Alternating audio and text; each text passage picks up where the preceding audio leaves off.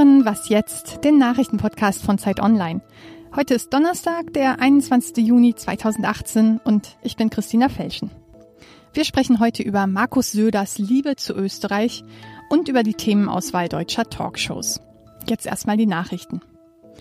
US-Präsident Donald Trump hat ein Dekret unterzeichnet, durch das keine Einwandererfamilien mehr getrennt werden sollen. Seine Null-Toleranz-Politik soll aber weiter gelten.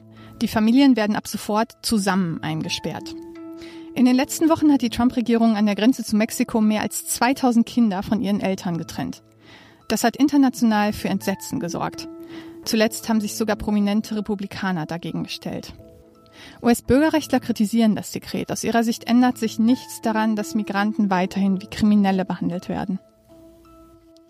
Der Streit zwischen CDU und CSU könnte durch eine EU-weite Vereinbarung gelöst werden. Jetzt Sonntag treffen sich die Staats- und Regierungschefs der EU, um über die europäische Asylpolitik zu beraten, und der Entwurf für die Abschlusserklärung liegt jetzt schon vor. Demnach wollen die EU-Staaten Flüchtlinge verpflichten, in dem Land zu bleiben, in dem sie zuerst registriert wurden und in dem sie ihren Asylantrag stellen können. Wer zwischen EU-Staaten reist, soll bestraft werden. Was passiert aber zum Beispiel mit einem in Ungarn registrierten Flüchtling, der bei der Einreise nach Deutschland aufgegriffen wird? Das ist die große Streitfrage zwischen CDU und CSU. Dabei hat sich EU-Kommissionspräsident Juncker jetzt aber hinter Merkel gestellt die versucht nämlich bilaterale Rücknahmeabkommen zu verhandeln. Innenminister Seehofer auf der anderen Seite will solche Asylbewerber einfach im Alleingang zurückschicken. Redaktionsschluss für diesen Podcast ist 5 Uhr.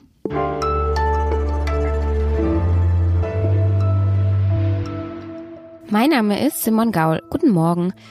Bundeskanzlerin Angela Merkel versucht in diesen Tagen mit einigen EU-Regierungen Ansätze für eine europäische Lösung der Asylfrage zu erarbeiten. Die CSU ist während dieser Zeit aber auch nicht untätig.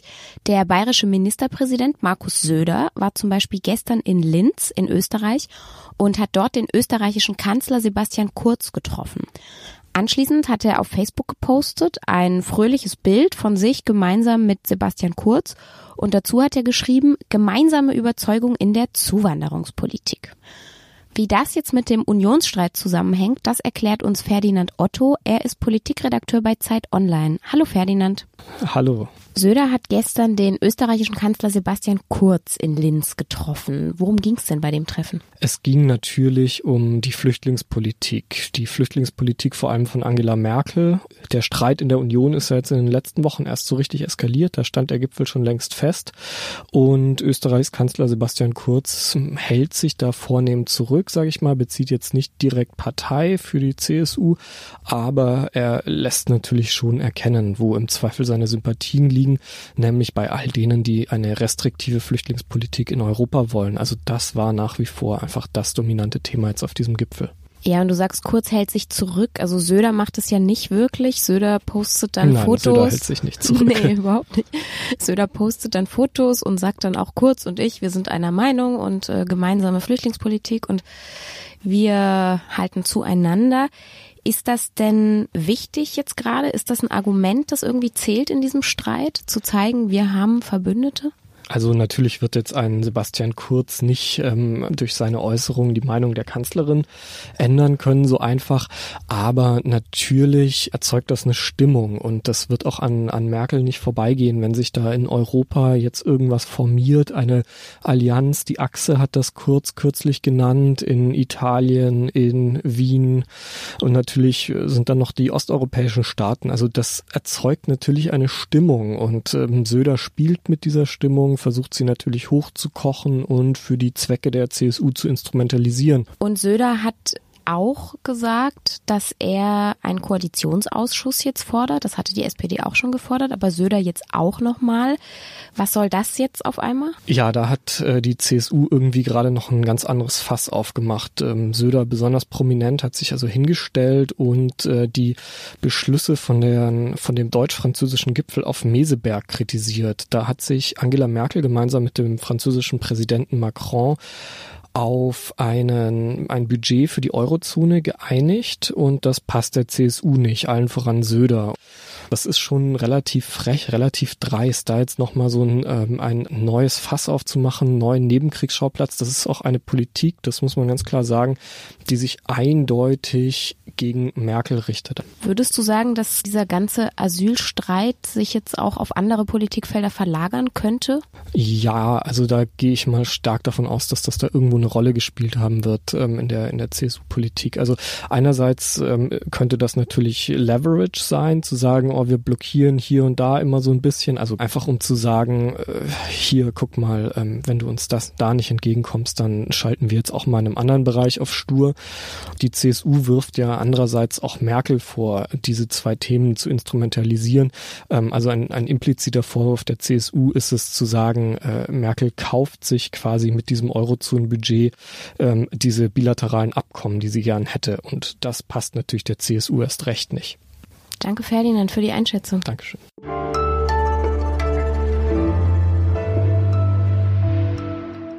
Und sonst so? Im Fußballstadion, in diesem Rausch der Emotionen, da kann man seine gute Erziehung schon auch mal vergessen. Vor allem, wenn dann auch noch WM ist. Müll, das ist wahrscheinlich das allerkleinste Problem für die meisten Fans. Bei der WM in Russland ist das jetzt aber offensichtlich anders. Die japanischen Fans haben sich nach dem Sieg ihrer Mannschaft gegen Kolumbien Mülltüten geschnappt und erstmal den rumliegenden Müll eingesammelt. Das machen die öfters so. Die gegnerischen Fans haben sich dann das gleich abgeschaut und sind auch mit Mülltüten durch die Reihen gezogen.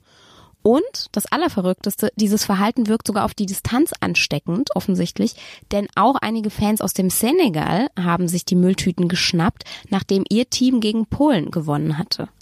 Vielleicht, frage ich mich, steckt dahinter ja irgendeine neue Form von WM-Aberglaube. Saubere Fans für ein sauberes Spiel oder sowas. Gutes Fußballkarma. Vielleicht müssten sich das auch mal die deutschen Fans vornehmen vor dem nächsten WM-Spiel.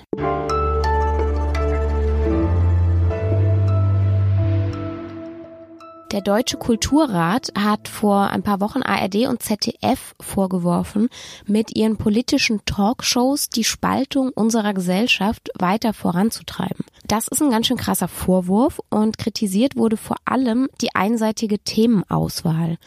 Viel zu oft hätten die Shows seit 2015 über Flüchtlinge und den Islam gesprochen und damit letzten Endes auch der AfD zum Erfolg verholfen. Wir bei uns in der Redaktion haben uns gedacht, wir nehmen diese Rüge des Kulturrats mal zum Anlass, uns tatsächlich anzuschauen, wie die Verteilung der Themen in den vier größten deutschen Talkshows über die letzten Jahre denn so war. Was haben die Talkshows tatsächlich behandelt? Wie oft wurde darüber debattiert? Und welche Quoten haben diese Shows dann erreicht? Darüber spreche ich mit meiner Kollegin Theresa Krinninger. Sie ist Hospitantin im Politikressort und hat an dieser Analyse mitgearbeitet. Hallo Theresa. Hallo. Wie seid ihr denn vorgegangen bei dieser Analyse der Talkshows? Na, also zuerst haben wir uns die quotenstärksten Sendungen rausgesucht. Und es war Maybrit Illner, das war Anne Will, Maischberger und Hart aber fair. Und dann haben wir uns die Titel rausgesucht äh, bis 2012 rückwirkend und dann eben auch die Quoten bei den Sendern der einzelnen Sendungen angefragt. Ja, und das waren dann 901 Sendungen insgesamt und äh, da mussten wir dann Themenkomplexe finden und Kategorien und dann haben wir das zusammen mit unseren Statistikern eben ausgewertet. Was kam denn raus? Um was drehen sich denn die Sendungen denn oder drehten sich? Es geht ja um die Vergangenheit. Ähm, man kann schon sagen, dass es jedes Jahr oder alle zwei Jahre so ein, zwei bestimmende Themen gibt und es war nun mal 2015 waren das die Geflüchteten, aber man kann halt auch gut sehen, dass äh, zum Beispiel 2014 14 und 15 die Eurokrise zum Beispiel dominiert hat oder die Krim-Annexion auch und 2016 dann vor allem nach äh, der Wahl von Trump das das dominante Thema wurde. Und 2017 war es ganz klar, vor den Bundestagswahlen war es Parteipolitik und Wahlkampfthemen. Das heißt, so unmittelbar vor der Bundestagswahl waren die Flüchtlinge gar nicht mehr das bestimmende Thema. Genau, das haben wir eben auch rausgefunden, dass schon ab Mai 2016 ist zum Beispiel die Anzahl Anzahl der Sendungen mit Flüchtlingsthematiken oder Integrationsfragen und Islam sehr deutlich zurückgegangen. Was ja auch total gerne immer dann als Vorwurf gesagt wird, ist dieses berühmte Schielen nach der Quote, dass es darum geht, möglichst viele Zuschauer zu erreichen, möglichst Schlagzeilen zu produzieren. Wie ist das denn? Die Quote habt ihr euch ja auch angeschaut. Was kam dabei raus? Ja, das war ziemlich überraschend, weil wir konnten nicht äh, auf, anhand unserer Analysen bestätigen, dass Flüchtlingsthemen oder besonders reißerische, populistische Titel äh, mehr ziehen als andere Themen. Bei Flüchtlingsfragen hatten die Sendungen etwa 11,4 Prozent Marktanteil und Nicht-Flüchtlingsthemen, zum Beispiel auch Gesundheitsthemen, die haben 11,3 Prozent bekommen. Also im Endeffekt genauso viel. Heißt es dann, dass diese ganze Diskussion so ein bisschen eine Nulldiskussion ist? Naja, eine Nulldiskussion ist es vermutlich nicht, weil wir haben jetzt zum Beispiel nicht analysiert, inwieweit die Diskussion äh, in eine Richtung gesteuert wurde. Wir haben nicht analysiert, welche Gäste eingeladen waren und haben auch nicht äh, herausfinden können, wann und wie viele Suggestivfragen gestellt wurden. Das klingt so, als ob da noch viel Luft ist für wissenschaftliche Arbeiten rund ums Thema Talkshows. Danke dir, Theresa. Bitteschön. Das war was jetzt für heute wieder. Die Sendung ist vorbei. Eine neue gibt's morgen. Und bis dahin sage ich Tschüss und danke fürs Zuhören.